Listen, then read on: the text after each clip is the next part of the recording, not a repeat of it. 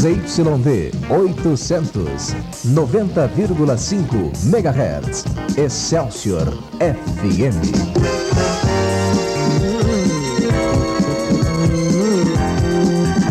O ponto jovem de São Paulo.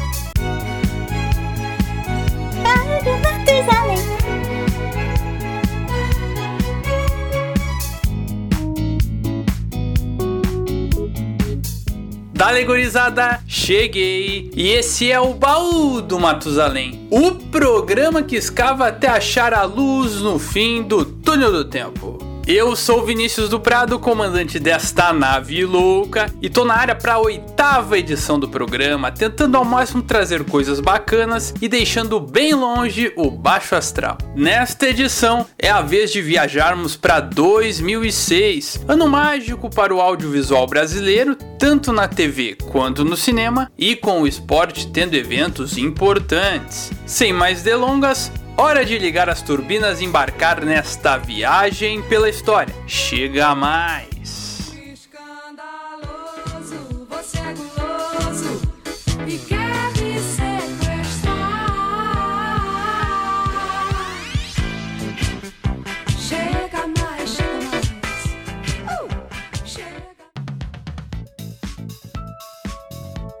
O ano de 2006 começou em um domingo e não teve aquela lambuja de um dia a mais, não foi bissexto. Na categoria feriados, foi um ano dos sonhos para o trabalhador brasileiro. Tiradentes caiu em uma sexta.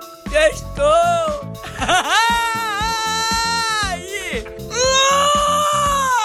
Bonitinho! E Dia do Trabalhador numa segunda, aí emendou bonito. Além disso, Independência, Padroeira e Finados caíram em quintas, aí negociando um recesso dava para engatar aquele feriadão com a sexta maravilha. O Natal foi celebrado de domingo para segunda e o ano terminou em um domingo também. Excelsior! O ano de 2006 teve muitos feriados, como você pôde notar, mas não foi fácil fazer aquela viagem tão esperada. Isso porque o Brasil viveu uma crise aérea catastrófica nesse período.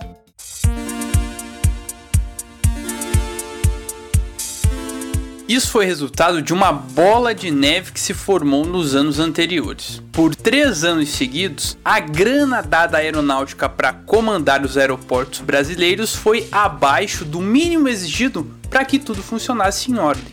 Sabe aquela história de agora não tem dinheiro, quem sabe quando as coisas melhorarem, empurrando com a barriga? Acabou o dinheiro. Assim foi, até que infelizmente uma tragédia aconteceu em 29 de setembro daquele ano. O acidente entre o jato Legacy e o Boeing 737-800 da Gol. O brigadeiro Bueno, comandante da aeronáutica, informou que houve um choque entre duas aeronaves esta tarde. Uma delas era um avião da Gol que fazia o voo 1907. O voo da Gol ia de Manaus ao Rio de Janeiro, enquanto que o jato ia de São José dos Campos para a capital amazonense. Por volta das 5 da tarde, no norte de Mato Grosso, o Legacy acabou quebrando uma asa do Boeing, o que fez com que o avião da Gol caísse e os 154 tripulantes morressem. Esse era o maior acidente aéreo do Brasil até então. A partir daí, muitas dúvidas levantadas e um cenário caótico no país. O acidente teve dois culpados principais: os pilotos do Legacy e os controladores de voo que cuidavam daquela área. Os pilotos desligaram o transponder. E o que, é isso? é um sistema que informa ao controle aéreo qual a altitude certa do avião e alerta quando outra aeronave está próxima, ele detecta o perigo. Ou seja, o Legacy estava invisível para os outros e não tinha noção nenhuma dos arredores. Além disso, eles se mantiveram numa altura que não era que eles deveriam estar, por isso entraram em rota de colisão com o Boeing. Que vergonha, hein? Que papelão! Já no caso dos controladores, foram erros de procedimentos, como não prestar atenção em frequências de rádios auxiliares que poderiam facilitar a comunicação com os pilotos do Legacy e o fato do controlador da região ter atuado no dia sem um supervisor para orientar. Esse fato triste escancarou problemas na aviação nacional, como um ponto cego na região norte do Mato Grosso, em que vários aviões sumiam do radar e as péssimas condições de trabalho dos controladores. Eles tinham uma carga horária pesada e cuidavam de muitos voos ao mesmo tempo. Isso fora a pressão gerada pós-acidente, tinha que ser erro zero. Alguns relatos mostram que nesse período haviam psicólogos ao lado dos locais de trabalho para que essas pessoas pudessem ter a tranquilidade necessária para falar dos problemas e trabalhar normalmente. Tudo isso fez com que os controladores tomassem uma atitude na sequência. Em outubro de 2006, profissionais de oito aeroportos fizeram um dia de operação padrão, no qual cada controlador só cuidaria de 14 voos, o que era para ser o certo. Mas, como muitas vezes esse número passava de 20, trabalhavam mais do que deviam e nem todos os voos foram liberados para sair, o que gerou atrasos, cancelamentos, filas e estresse. É, é, é, em dezembro, às vésperas do Natal, cerca de 100 voos sofreram atrasos no dia 21. A situação ficou tão pesada que no dia 27 alguns passageiros trancaram a pista do aeroporto de Cumbica em Guarulhos. Vai subir ninguém! Vai ficar todo mundo aí quietinho aí! Não vai subir ninguém! Isso porque 45 pessoas foram levadas ao avião para partirem rumo ao Recife Sabe naqueles ônibus que circulam em Cumbica de um terminal para o outro? Então era naqueles, mas só 15 pessoas entraram de fato no voo daqueles que estavam nos ônibus. Como a TAM rearranjou passageiros de outros horários, uma galera ficou de fora. Em um estilo Um Dia de Fúria, obrigaram o motora do bus a ficar na pista para barrar o avião. Tiveram que chamar a Polícia Federal e tudo para conter os revoltados. Esse caos se estendeu por 2007 e, aliado ao acidente, trouxe mudanças no trabalho da controladoria aérea. Em 10 anos, o número de profissionais cresceu de 2.800 para 4.200. Além disso, a partir de 2009 eles passaram a trabalhar com um sistema mais potente e confiável, o que diminuiu as falhas. Uma pena que tiveram que acontecer os dois maiores acidentes da história da aviação brasileira para que isso acontecesse: o da Gol e o maior de todos, o da TAN no aeroporto de Congonhas em 2007, com 199 mortos. Para o setor aéreo brasileiro, 2006 foi um ano cheio de turbulências.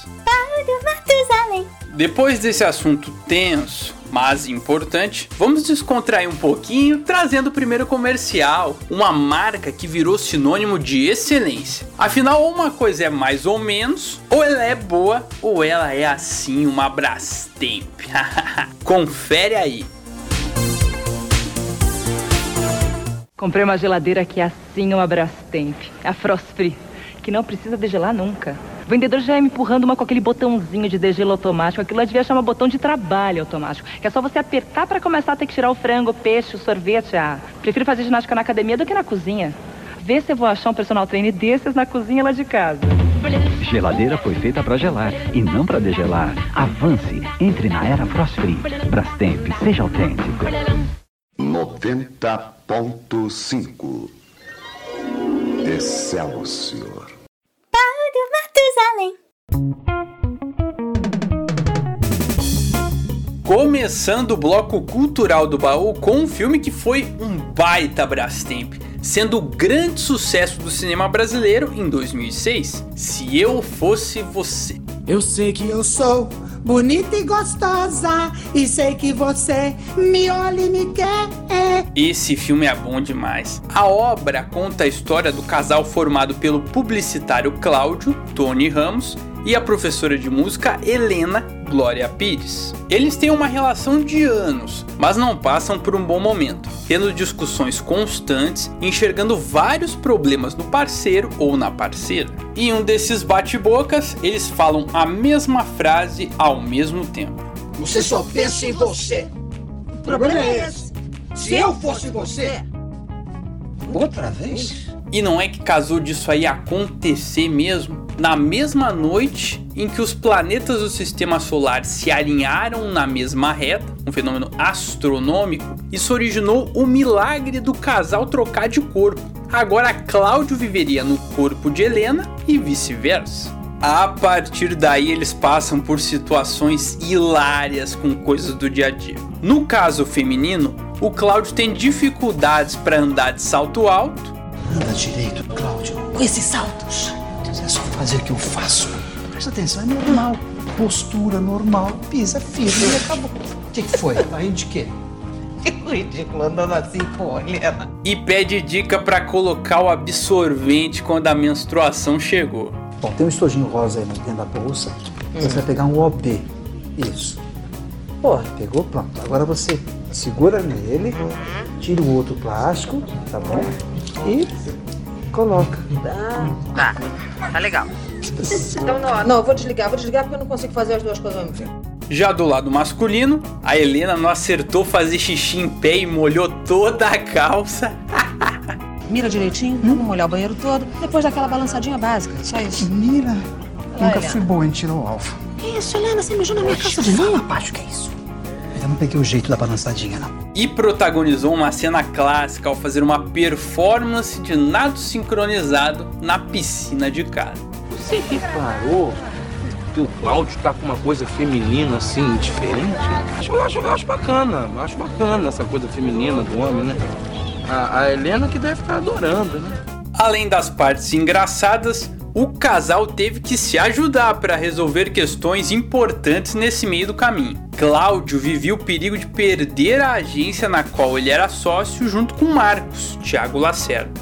O parceiro queria vender a empresa, mas ele conseguiu uma cartada final para tentar virar esse jogo. Para isso, precisaria fechar uma campanha de lingeries. Após uma primeira tentativa mal sucedida, Helena, no corpo de Cláudio, conseguiu o negócio apostando na dobradinha entre lingerie e sensibilidade feminina. Cumpriu a sua parte, mas o sócio não, já que ele vendeu a agência às escondidas. O que Cláudio não sabia é que a compradora era a sogrinha Vivian Glória Menezes. Ela nunca se deu bem com o genro, mas nessa nova fase conversaram tanto que ela se afeiçoou e ajudou a família. Mas a Helena estava no corpo do Cláudio, né? Tem isso também. Já no lado de Helena, o objetivo era fazer uma grande apresentação com o coral de crianças que ela dirigia. A música que seria interpretada era a Nona Sinfonia de Beethoven, mas o Cláudio, no corpo da Helena, deu uma estilizada e levou o público ao delírio.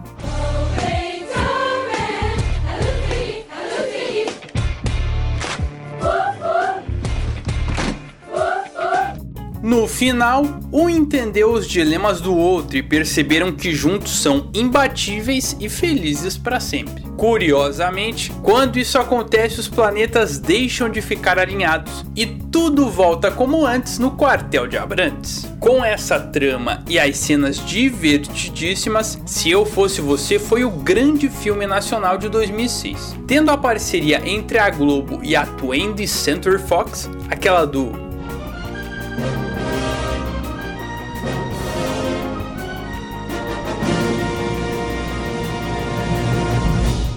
O filme teve mais de 3 milhões e 600 mil espectadores, sendo a única obra brasileira a figurar no top 10 de maiores bilheterias do cinema brazuca daquele ano, na terceira posição. Além disso, teve destaque no prêmio Contigo Cinema, com três vitórias em votações populares e uma em votação do júri. O sucesso do primeiro filme deu origem a Se Eu Fosse Você 2, de 2009, que se tornou a oitava maior bilheteria da história do cinema brasileiro, com mais de 6 milhões e 200 mil espectadores. O sucesso da dobradinha entre Glória e Tony foi um capítulo importante na história recente do cinema brasileiro. Difícil viver com aquela pessoa, mas ao mesmo tempo impossível Ui, ui, ui, viver ui, sem ui, que ela. que é isso? Olha a direção, pelo amor de Deus! Fique na sua. Fique na nossa. Excelsior. Mário Matusalém. Alô, alô, Marciano. Aqui quem fala é da terra. A Globo manda bem nos filmes, mas ela é craque mesmo na arte de fazer novelas. 2006 foi uma safra especial tendo obras como Belíssima, Alma Gêmea, o remake de Sim a Moça e o Profeta, Páginas da Vida. Foi difícil escolher uma só, mas como ainda não falei de nenhuma novela das sete e sempre busco manter o alto astral, eu vou trazer uma novela de sucesso que preenche esses requisitos: Cobras e Lagartos. A história tem como cenário principal a loja de departamentos Luxus, comandada pelo milionário Omar Pasquim Francisco Cuoco. Ele descobre no início da trama que tem entre 3 e 4 meses de vida. Temendo pelo seu legado, Omar conversa com a sobrinha Bel, Mariana Ximenes, e pede a ela que cuide da Luxus depois que ele morrer. Embora não estivesse interessada na grana do coroa, ela aceita a proposta por consideração ao tio. A partir daí, Omar resolve investigar como são as pessoas ao redor dele antes de definir o testamento por completo. Para isso, veste um disfarce de faxineiro e adota o nome falso de Pereira para circular pela loja e conhecer as pessoas. Por um lado, descobre que está rodeado por cobras. A irmã Milu, Marília Pera, a sobrinha Leona, Carolina Dickman e Estevão Henri Castelli, noivo de Bel. Esse aí é um entojo. Além de meter um migué pra Bel dizendo que está doente para acelerar o casório, ele trai a jovem com Leona e os dois não têm limites para alcançarem o objetivo de meter a mão na grana do velho. Desgraça! Mas Omar, ou melhor, Pereira, também descobre gente boa. Um deles é o motoboy Duda, Daniel de Oliveira, que o salva de um assalto. Os dois criam uma amizade genuína, sem Duda saber que ele era um ricaço. Outra coisa que o motoboy não desconfiava era o parentesco entre Pereira e Bel. Duda se apaixonou pela moça de uma forma inusitada, vendo um desenho feito por um artista de rua. Ele comprou e colocou na parede do quarto. Se apaixonou pelo desenho. Até que em uma das entregas que fazia, acabou indo parar na casa de Bel. E quando bateu o olho, foi amor à primeira vista pois um dia Pereira conheceu a casa do motoboy, viu o quadro da moça e descobriu o amor do rapaz pela sobrinha dele. Aí ele dá uma força para o casal se conhecer e engatar um romance às escondidas. Ele não tinha mais dúvidas. Duda dividiria a herança da Luxus com Bel, 51% para ele e 49 para ela. Cheguei ao mundo sem ter nada, dele não levo nem a tô aqui pra dar risada e pra tirar onda. Mas a vida dupla não dura muito tempo.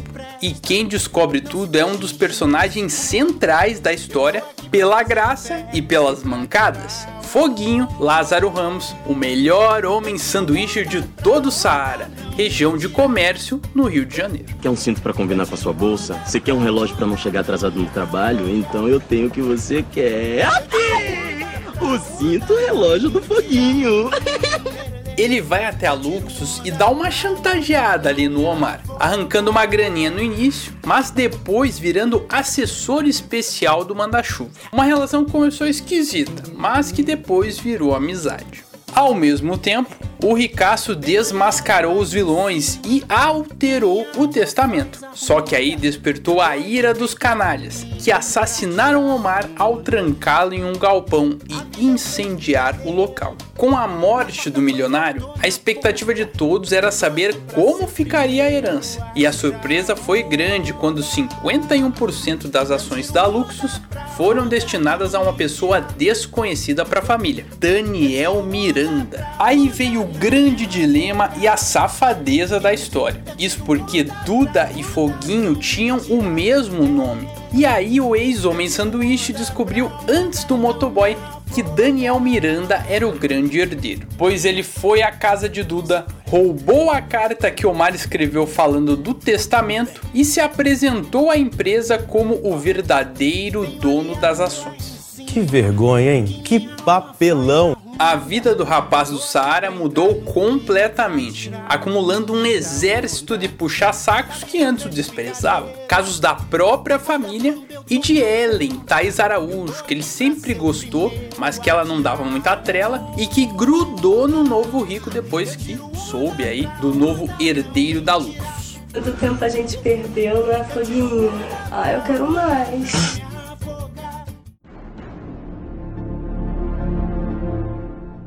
Duda continuou sem saber de nada e, para piorar, sofreu com as armações de Estevão e Leona, que conseguiram separá-lo de Bel e fazer com que o vilão se casasse com a mocinha.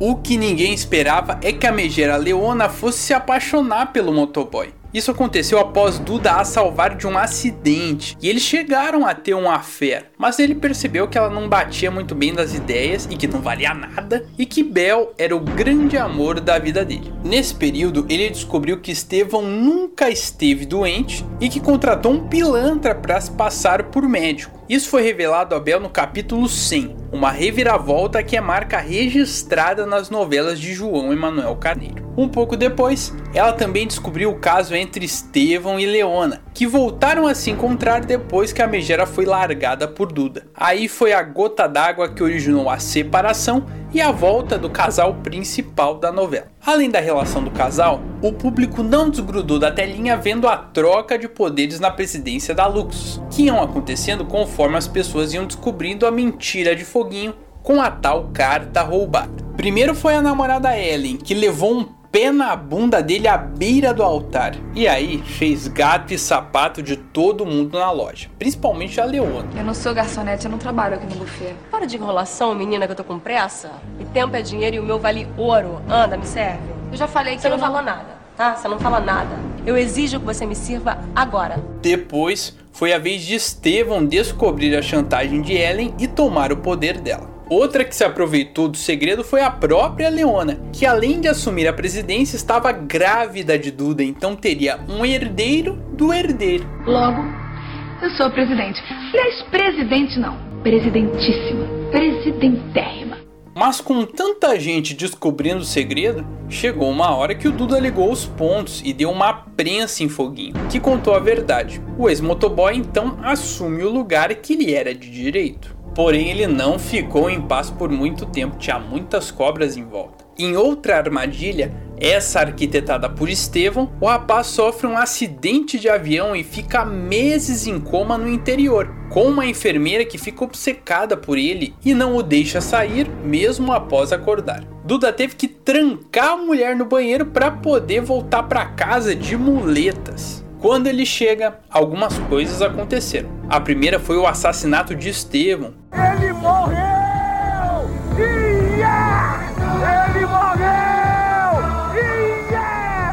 Que gerou um mistério para a novela, inclusive com Bel sendo acusada pelo crime. No final, a descoberta foi de que a autora do crime era Madá Nanda Costa, que queria cobrar uma dívida do vilão. A segunda foi a aproximação entre Bel e Foguinho, que se apaixonou de uma hora para outra por ela, mas não contou a verdade sobre a trapaça. No entanto, alguns capítulos para frente, ela descobre tudo e volta para os braços de Duda. Final feliz, né? Tudo acabou. Nada disso. O casal ainda teria um último desafio no capítulo final. Haja coração, hein? Haja coração! Desmiolada, Leona colocou fogo na Luxus com Duda e o filho dos dois dentro. Ele consegue pegar a criança e sair da sala, mas havia muito fogo no local. Quando tudo parecia perdido, eis que surge aquele que pisou na bola a trama inteira, mas se arrependeu na hora certa. Foguinho! Não contavam com minha astúcia! Que os guiou por uma passagem secreta e quase morreu segurando uma viga.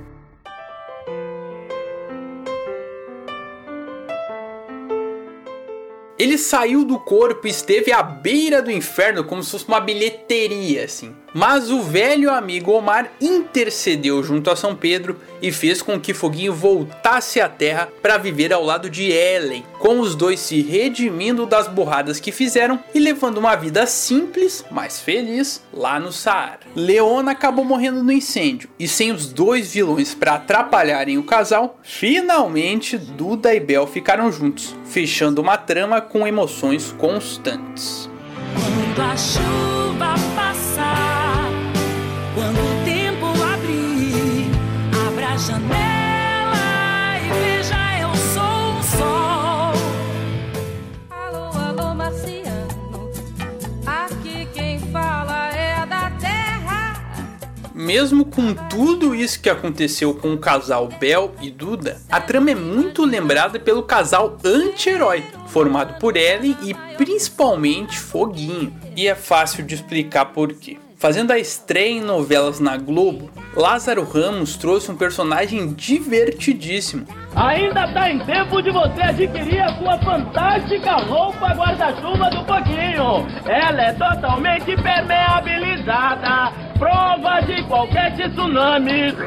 Olha, essa delícia tá gostoso. O reconhecimento foi tanto que o personagem foi indicado ao Emmy, o Oscar da TV, e as músicas que tocaram na região do Saara ganharam CD próprio, além das trilhas nacional e internacional. Além disso, Cobras e Lagartos recuperou a audiência da Globo no horário das 7, após o rendimento pífio de Bang Bang. Ela chegou a 45 pontos no último capítulo e teve uma média geral de 38 pontos a segunda melhor da década para o horário das 7. Informação lá dos meus amigos do Rede Rafas. Com personagens icônicos, trama bem construída e boa audiência, Cobras e Lagartos marcou a teledramaturgia em 2006. Excelsior! Agora não é hora de comercial, mas como lembrou bem o Rafa Pereira lá do Rede Rafas, com certeza esse slogan foi o auge da publicidade brasileira no ano. Luxus.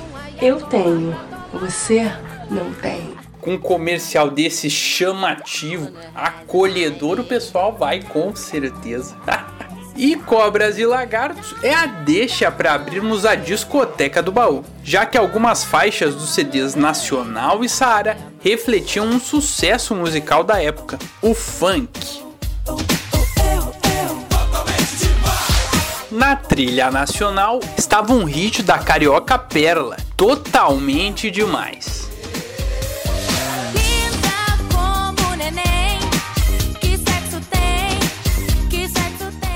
Perla foi um fenômeno musical, estourando no funk antes mesmo de chegar à maioridade. Ela tem o um nome inspirado na grande Perla Paraguaia, mas para ter uma identidade maior acrescentou um segundo L quando virou cantora. Ela nasceu em Nilópolis, mas foi criada na Vila da Penha, zona norte do Rio, e sempre esteve muito ligada à igreja evangélica, onde fez as primeiras apresentações.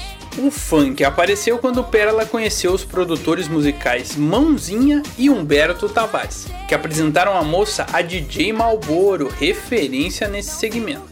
Ele curtiu o som dela, que casou com a aposta dele no chamado funk melody, mais dançante e com letras menos pesadas. Assim, ela fez alguns testes, inclusive gravando músicas de Kelly e como voz guia, para que a cantora tivesse uma ideia de como era a canção. Até que chega 2006 e aos 17 anos, Perla lança o primeiro CD, Eu Só Quero Ser Livre. Além de Totalmente Demais, que é uma versão da música do grupo Hanoi Hanoi, outra que fez sucesso foi Eu Vou, que você pode completar com eu vou, eu vou dançar, eu vou curtir o pancadão. Eu vou, eu vou,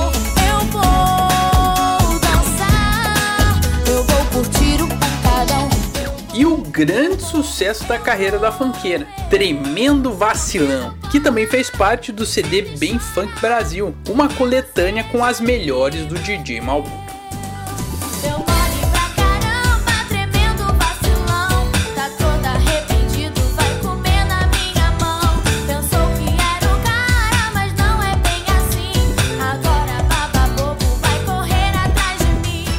Essa marcou uma geração. Liderando as paradas nas rádios e proporcionando a ela uma turnê internacional, inclusive lançando uma versão especial do álbum Eu Só Quero Ser Livre lá no Japão, na terra do sol nascente. Sendo uma das mulheres pioneiras no funk nacional, Pérola chegou ao auge em 2006.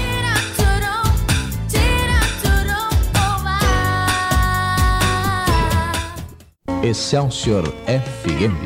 Música de bordo. Se ela dança, eu danço. Se ela dança, eu danço. Se ela dança, eu danço.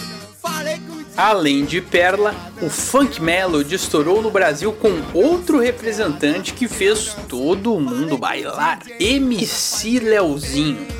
Bota chapa quente pra gente dançar. Me diz quem é a menina que dança fascina.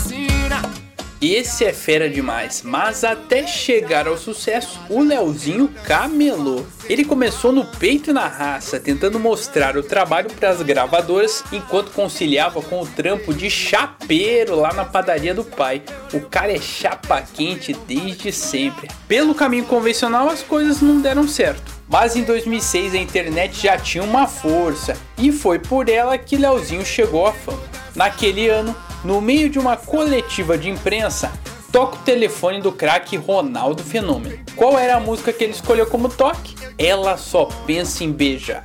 Logo, o número de downloads pagos da canção cresceu muito. Em duas semanas ele já estava cantando no Faustão. Aí aparece o personagem comum entre Pérola e Leozinho, DJ Malboro, que ajudou o MC nessa trajetória. Diante do sucesso, a Universal produziu o primeiro disco de Leozinho, Se Ela Dança, Eu Danço. Além do baita sucesso Ela Só Pensa em Beijar, o disco também conta com algumas releituras de sucessos consagrados, caso de Samarina, de Wilson Simonal. Descendo a rua da ladeira, só quem viu pode contar. Cheirando a flor de laranjeira, Samarina vem pra cantar.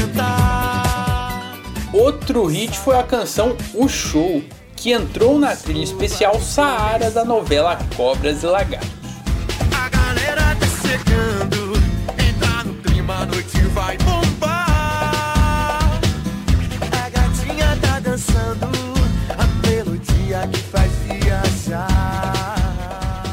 2006 foi o ano do Leozinho, com a música Ela Só Pensa em Beijar ultrapassando a marca de 1 milhão de downloads, o recorde das músicas produzidas pela Universal até então, desbancando ninguém menos que o U2.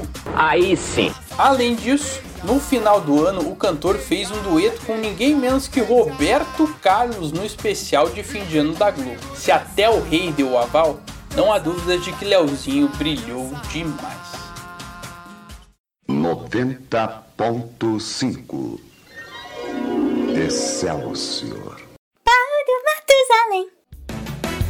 Quando o sol sair, me beije, me beije mais, me beije logo. Falando em música chiclete, daquelas que grudam mesmo, o CD Saara de Cobras e Lagartos contava com uma música de uma banda que estourou no Brasil, Babado Novo, comandado pela arretada Claudinha Leite. No final de 2005, o grupo lançou o álbum Diário de Claudinha, que estourou no começo de 2006, alcançando o disco de ouro logo no primeiro mês de vendas. O CD contava com alguns sucessos, casos de A Camisa e o Botão, boa demais essa.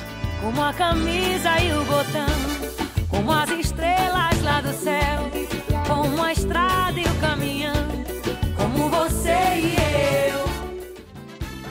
Piripiti, a música escolhida para integrar a trilha da novela das sete.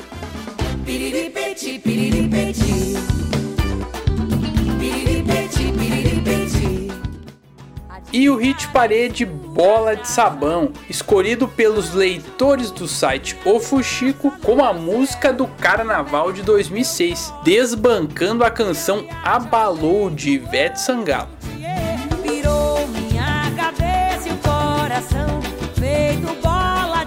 Sabão. Me desmancho por você. Agora bati fundo na memória, hein?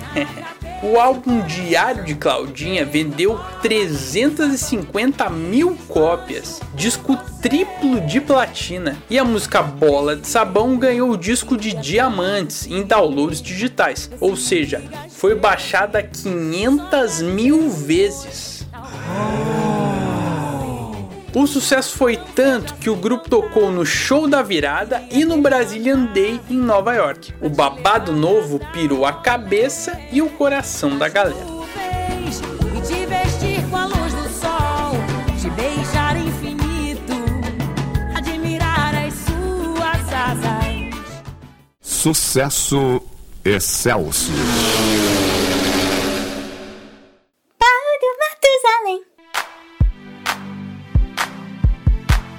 Na terra dos Yankees, todos estavam rendidos ao primeiro álbum solo da cantora Fergie, The Duchess. Diferente de outras cantoras, Fergie não saiu do grupo Black Eyed Peas para investir na carreira solo, mas sim um álbum paralelo à carreira com a banda, tanto que o CD teve a produção do também integrante Will I Am. O nome Duchess é uma referência à ex-duquesa britânica Sarah Ferguson, que tem o mesmo sobrenome da cantora e era conhecida pelos escândalos nos jornais. Lançado em setembro, esse álbum marcou demais aquele período, tanto 2006 quanto 2007, com três músicas que lideraram a parada da Billboard: Glamorous.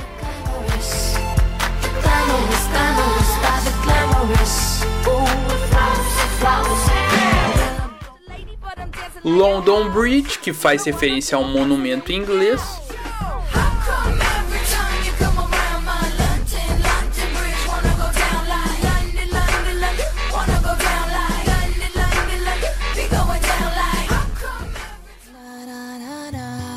e a clássica Big Girls Don't Cry, que acabou estourando em 2007, sendo eleita pela Billboard a canção mais tocada naquele ano em todo o planeta.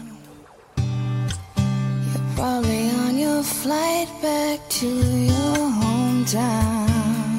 O álbum The Duchess vendeu cerca de 9 milhões de cópias.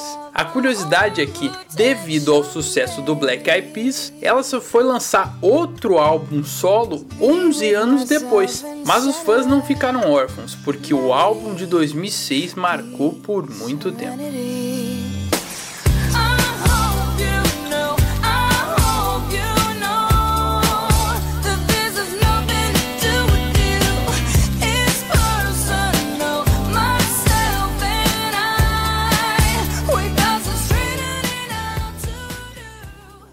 Excelsior FM.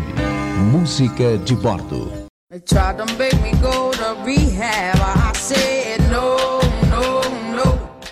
Saindo de uma diva e indo para outra, a Inglaterra não tinha do que reclamar quando o assunto era cantora de qualidade. Isso porque 2006 traz o grande álbum da carreira da saudosa Amy Winehouse, Back to Black. O CD surgiu em um momento que a cantora já apresentava problemas com a dependência do álcool, mas ainda tinha pique para as gravações. Esse contexto gerou a grande música de trabalho, Rehab. Em uma discussão com o produtor Mark Ronson, ele sugeriu que ela fosse internada, mas a resposta foi tão enfática que virou refrão de música.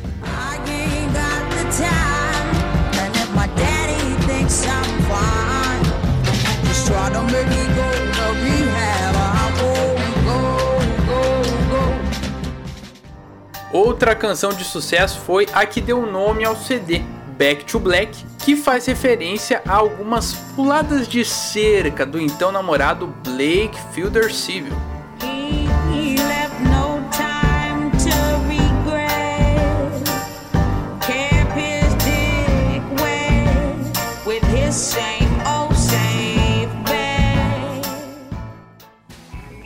E numa pegada mais retrô, ela lançou Me and Mr. Jones, que se trata de um affair que ela teve com o rapper Nas.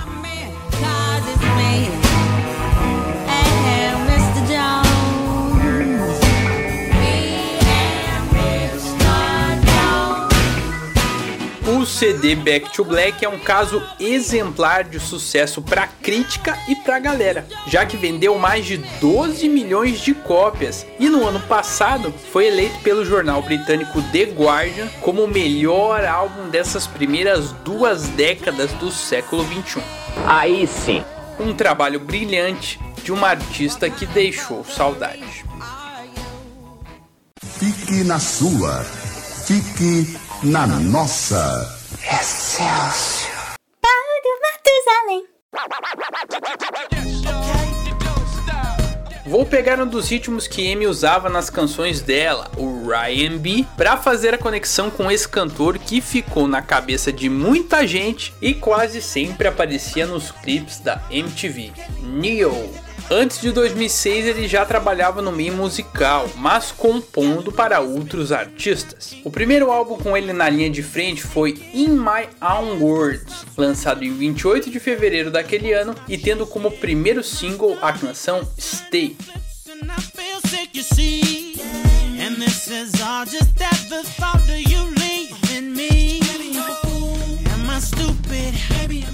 Mas foram outras duas canções que marcaram o CD. Sexy Love, que chegou no top 5 das paradas da Inglaterra,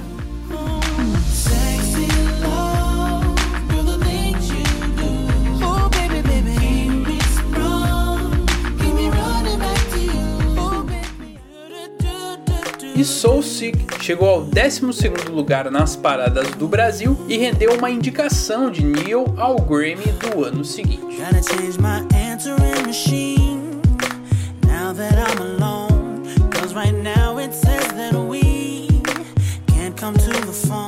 O álbum In My Own Words estreou de forma bombástica nos Estados Unidos, conquistando a liderança na lista dos 200 melhores discos da Billboard e vendendo 300 mil cópias na primeira semana. Caralho, o maluco é brabo, porra! Ao todo, o CD ultrapassou a marca de 1 milhão e 400 mil cópias, provando que além de ser bom compositor, Neo é uma referência vocal do Ryan B.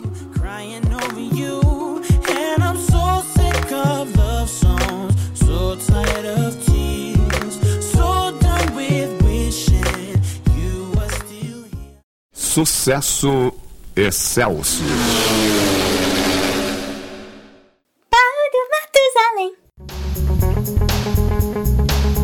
Para fechar o bloco cultural, hora do segundo comercial do baú, trazendo o lançamento de uma marca que aparece muitas vezes na programação da TV brasileira, a Jequiti, do poderoso Cenoura Bravanel. Confere aí. Agora você vai ver alguns dos momentos mais bonitos da natureza. O nascimento de uma nova vida. De uma nova fase. O nascimento de uma nova beleza. Está nascendo um novo conceito em cosméticos que vai levar beleza e natureza até você.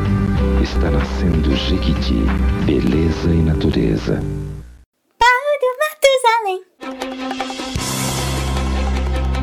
Começando o bloco esportivo do baú com um fato inédito no programa. A primeira Copa do Mundo que a gente vai falar por aqui. Aí sim. Aí sim. Realizado entre os dias 9 de junho e 9 de julho, o Mundial de 2006 teve como palco a Alemanha, que queria mostrar organização característica e o acolhimento de um povo sem aquela ideia de um país rachado ao meio pelo Muro de Berlim, uma Alemanha unificada. Pois isso aconteceu e foi uma festa do esporte. 32 seleções foram ao país germânico buscar a taça, com um número alto de estreantes: 6. Angola, Costa do Marfim, Gana, Trinidad e Tobago, Togo e Ucrânia. Além desses, teve um especial, a Sérvia e Montenegro, que carregava a história da antiga Iugoslávia, mas só contava com duas das seis nações originais. A curiosidade é que, uma semana antes da Copa, o parlamento montenegrino aprovou a separação entre Sérvia e Montenegro. Então, embora representassem um país, na verdade eram dois, uma seleção com um enorme um asterisco. Com bola rolando, todos os campeões mundiais que participaram passaram de fase. O Uruguai foi o único que não foi porque perdeu para a Austrália na repescagem. Então vamos por partes. No grupo A, a anfitriã Alemanha foi a primeira e uma leve surpresa com o Equador na segunda posição. No grupo B, Inglaterra líder e Suécia em segundo, normal. No C, como era de se esperar, Argentina e Holanda duelaram pela ponta, mas os hermanos de Riquelme, Tevez e do jovem Messi se deram melhor. No grupo D, Portugal sobrou com Felipão, Teco e CR7, e o México acabou ficando em segundo. No E, a Itália ficou com a ponta e a surpresa foi Gana avançando, deixando para trás República Tcheca e Estados Unidos. No grupo F, o da nossa seleção, o Brasil do quadrado mágico, formado por Kaká, R10, Ronaldo e Adriano, foi o líder. E a surpresa ficou com a boa geração da Austrália desbancando a Croácia. No G, a Suíça foi a líder e a França quase ficou de fora, mas passou com um ponto a mais que a Coreia do Sul. E fechando os grupos, no H, Espanha e Ucrânia não tiveram dificuldades para seguir na Copa nessa hora. Passando para as oitavas, três jogos com os favoritos avançando tranquilos: Alemanha, Argentina e Brasil. Sendo que nesse jogo contra a Gana, Ronaldo assumiu a artilharia de todas as Copas com 15 gols, marca importantíssima. No confronto entre Espanha e França, Le ressurgiram das cinzas e meteram 3 a 1. Inglaterra, Portugal e Itália suaram, mas com um placar magrinho de 1 a 0 avançaram. E o confronto marcante ficou para Suíça e Ucrânia, com os suíços sendo eliminados nos pênaltis, mas saindo da Alemanha sem sofrer gols no tempo normal em quatro jogos. Foi o famoso jogou como nunca e caiu fora como sempre.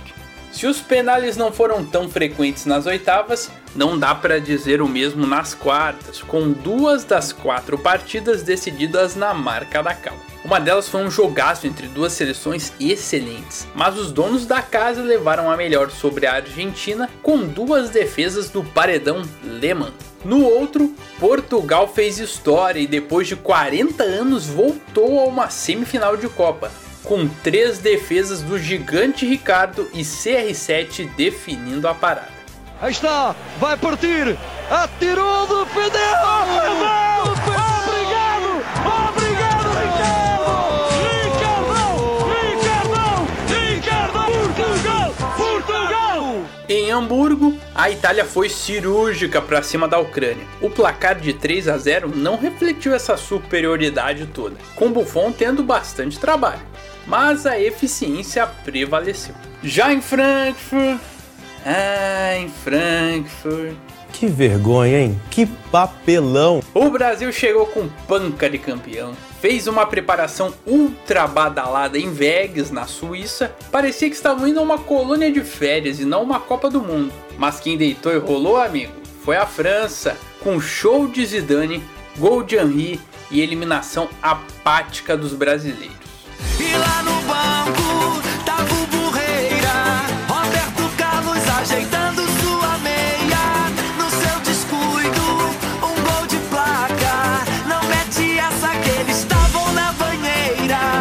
A Copa seguiu sem nós, mas com grandes jogos. Nas semifinais, Alemanha e Itália fizeram um duelo muito equilibrado no tempo normal, mas a frieza azurra apareceu novamente na prorrogação, vencendo por 2 a 0. Do outro lado, Portugal estava em alta, mas a França tinha Zidane, que decidiu mais uma vez, 1 a 0. 9 de julho de 2006 o Estádio Olímpico de Berlim foi palco de uma final entre equipes que chegaram desacreditadas, mas foram evoluindo no decorrer das fases e chegaram a ponto de bala. A França saiu na frente com uma bela cavada de Zidane, pênalti a lá Louco Abreu. Mas a esquadra azurra empatou ainda no primeiro tempo com Materazzi de cabeça. A França passou a ter o domínio do jogo no segundo tempo, mas a partida foi para a prorrogação. Até que, aos 5 minutos do segundo tempo extra, o lance que marcaria aquele Mundial. Após xingamentos de Materazzi, Zizou dá uma cabeçada no peito do italiano. Pão! Aqueles pão Seven Boys, né? Que é aquela marca? É Pumas, né? Pão de forma. Pão de forma! No esquema meio VAR, que alguém avisa o quarto árbitro que avisa o juiz, o craque leva o cartão vermelho e encerra de forma triste a participação em Copas. Se o camisa 10 pagou pela cabeça quente, a Itália, por incrível que pareça, teve frieza a Copa toda. Não foi diferente nas penalidades, garantindo o tetracampeonato e encerrando um mundial cheio de acontecimentos. È un calcio di rigore fondamentale. Grosso, rete! Rete! Campioni del mondo 2006. Un sogno, un sogno che si realizza, che si concretizza. 90.5 Excelsior.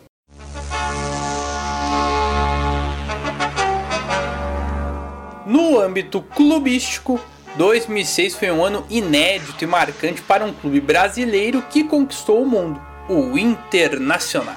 Na Libertadores, o Colorado começou no grupo 6, eliminando União Maracaibo e Pumas do México e seguindo com o Nacional do Uruguai para a próxima fase. Por questão de campanha, nas oitavas o time reencontrou os uruguaios e repetiu a dose ao eliminar o tricolor. Na sequência, passou por LDU e pelos paraguaios do Libertar para chegar à decisão contra um São Paulo que defendia o título do ano anterior. No confronto de ida, Rafael Sobis brilhou no Morumbi e o Colorado venceu por 2 a 1. No Beira-Rio, jogo movimentado, com 4 gols, expulsão de Tinga após tirar a camisa na comemoração e empate por 2 a 2, consagrando o primeiro título colorado da América. Eu ia colocar a narração do segundo jogo, mas o Gabriel Salaf lá do Zona de Ultrapassagem lembrou essa saia justa do Pedro Ernesto no jogo de ida, então eu vou ficar com essa. É demais! É demais! 16 minutos, etapa complementar. O Inter liquida o São Paulo. O Inter rasga a camisa do São Paulo e pisa em cima dela. A gauchada curtiu, mas que pegou mal, pegou. Fato é que o Inter foi ao Japão disputar o Mundial da FIFA, que era num esquema diferente do Intercontinental. Por isso, teve que vencer o Al-Ahly, campeão da África, para enfrentar o Barcelona na decisão. Era uma parada dura, já que o Barça tinha um time qualificado que, liderado por Ronaldinho Gaúcho, venceu o Arsenal e levou a Liga dos Campeões. Mas não tá morto quem peleia. E aos 37 surge o herói improvável, Adriano Gabiru, que saiu do banco, entrou no lugar do Fernandão e deu o título mundial ao Inter. Contra-golpe do time do Internacional. É numa dessa que pode acontecer o gol do título. Girou na esquerda para Adriano, bateu para o arco. Adivinho!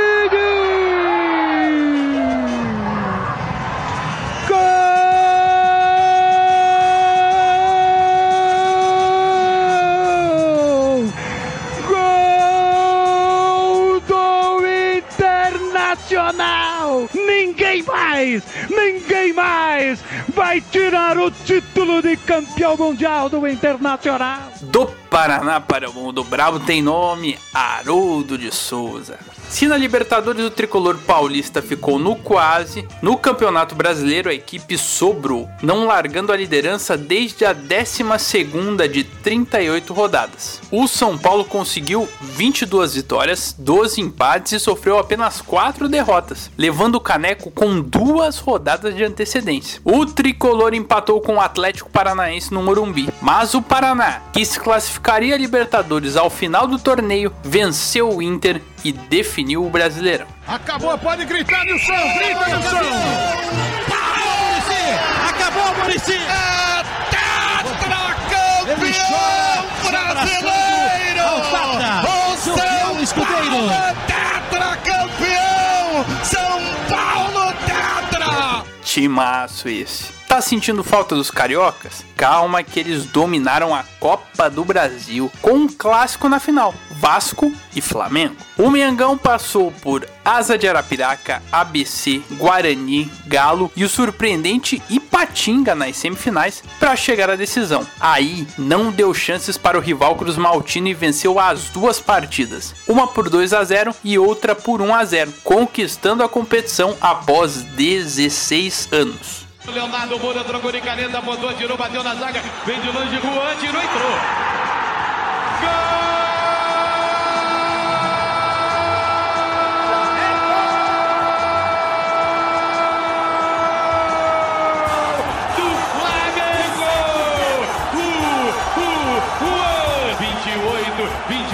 Juan Camisa Meia Dúzia.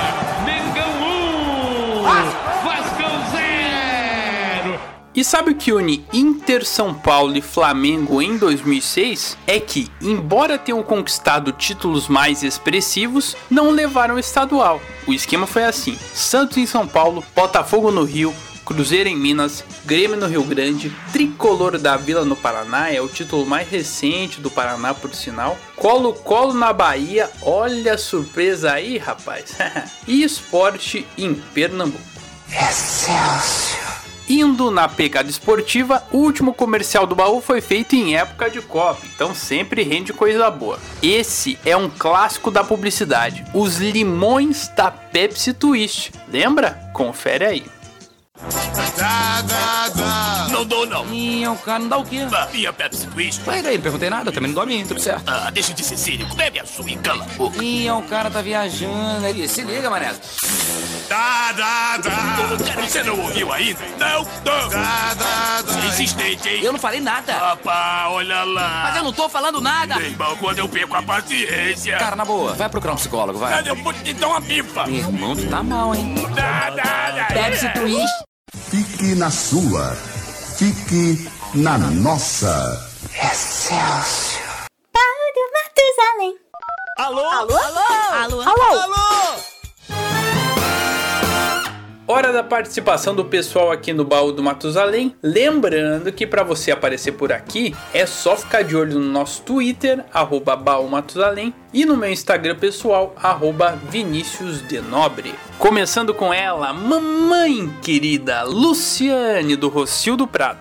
Mamãe querida, mamãezinha, mamãezinha. Ela citou um fato muito importante no país: a aprovação da Lei Maria da Penha, que entrou em vigor em 22 de setembro de 2006. A lei foi um avanço porque definiu o que era violência doméstica contra a mulher, quais as formas que isso poderia acontecer e estabeleceu punições mais rígidas para isso. Não era só pagar multa e cesta básica que estava feito. O nome é em homenagem a Maria da Penha, que sofreu tentativas de assassinato do ex-marido e desde então se tornou uma ativista em favor dos direitos femininos.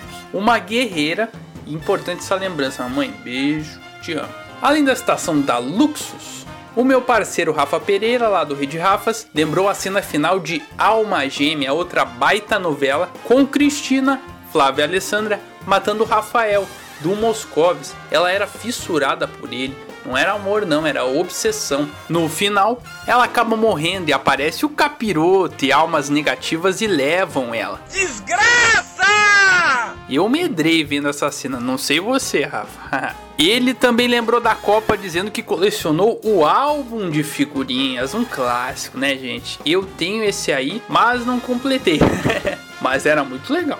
Também na esteira da Copa, o meu parceiro João Rai falou que a seleção era superestimada. Realmente as coisas não andaram bem para nós lá na Alemanha. Lembrando que o João é o nosso rei dos podcasts, que ele atua no Beijando a Viúva e no Zona de Ultrapassagem. E para você que gosta do Beijando a Viúva, fique esperto que foi lançada a nova temporada, já o primeiro episódio da nova temporada.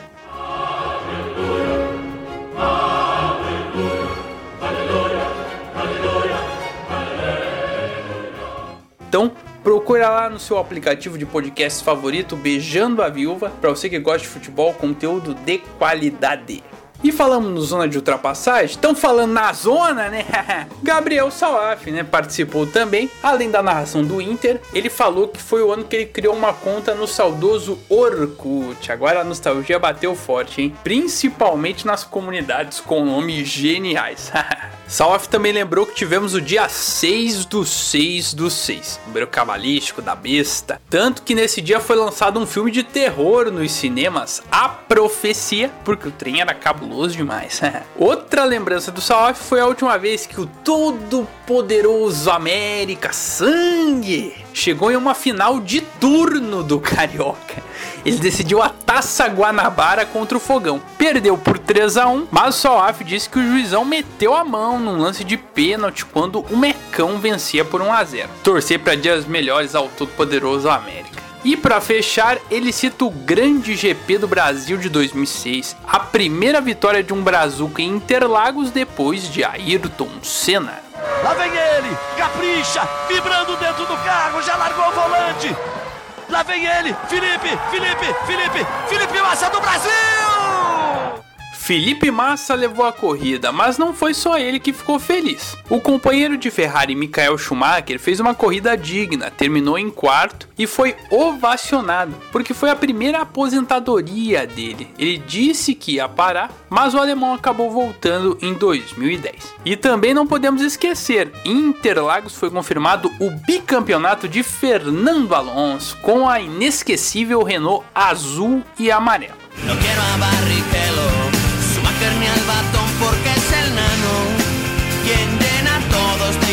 Cuando se sube en su Renault. Lembrando que o Alonso voltará à Fórmula 1 pela Renault na próxima temporada, hein?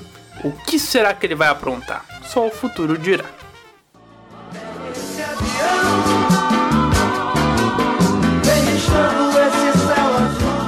Amigas e amigos, chegamos ao fim da oitava edição do Baú do Matusalém. Pena demais. Agradeço pela sua companhia e te espero de novo para mais uma viagem no tempo. Como despedida, deixo uma versão caipira do sucesso de Nando Reis, Segundo o Sol. A voz é da dupla Mike Lian, calouros fenômenos do programa Raul Gil, que em 2006 lançaram o álbum Defendendo a Tradição, que ficou entre os 20 mais vendidos do país. Mas você não precisa esperar o Segundo Sol chegar para me fazer companhia. Logo menos estaremos juntos em mais uma edição do Baú. Em té e aprecie a qualidade dessa dupla, eu sou fã assumidaço do Mike Lian. Valeu, gente, até! Bem além do mar, distante dos meus olhos, eu não sei voar. Como as nossas cartas de amor por um selo e viajar. Sucesso Excelsior. Baú do Matusalém. Quando o segundo sol chegar para realinhar as órbitas dos planetas, derrubando com assombro exemplar o que os astrônomos diriam se tratar de um outro cometa.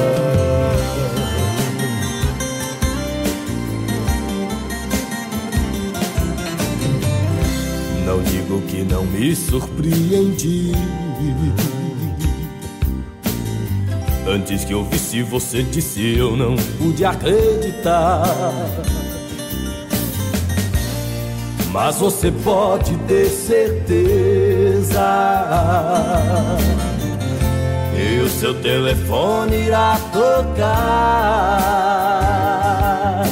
Em sua nova casa que abriga agora a trilha incluída nessa minha conversão.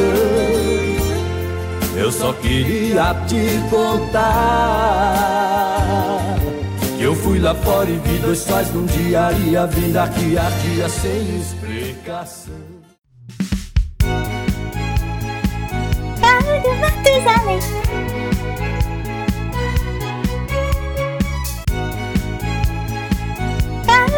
Matusalém.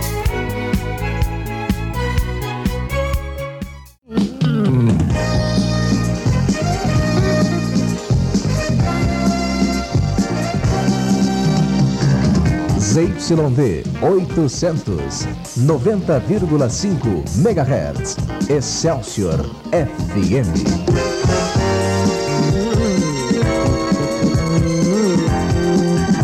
O ponto jovem de São Paulo. Thank you.